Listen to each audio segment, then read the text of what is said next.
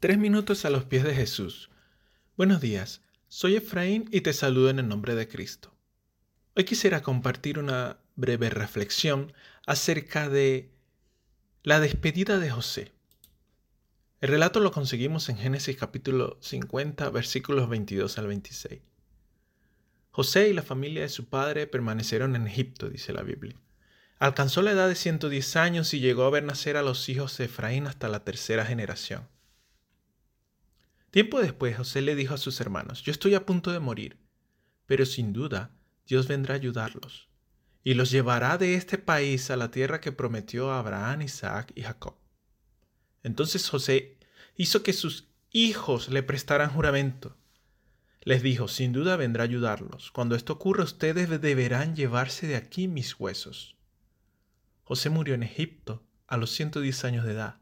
Una vez que lo embalsamaron, lo pusieron en un ataúd. José tenía en mente la promesa de Dios de esa tierra a la que les iba a llevar algún día.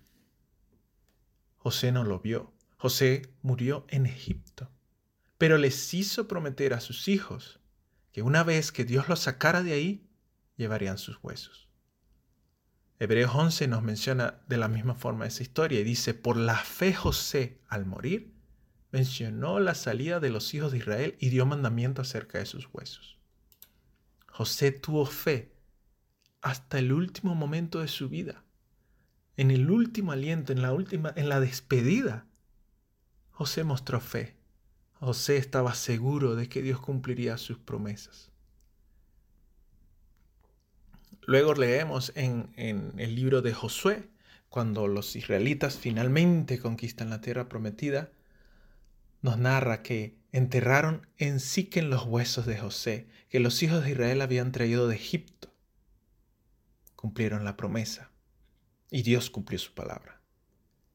Pero pasaron 400 años entre la muerte de José y la salida de Israel de Egipto. 400 años.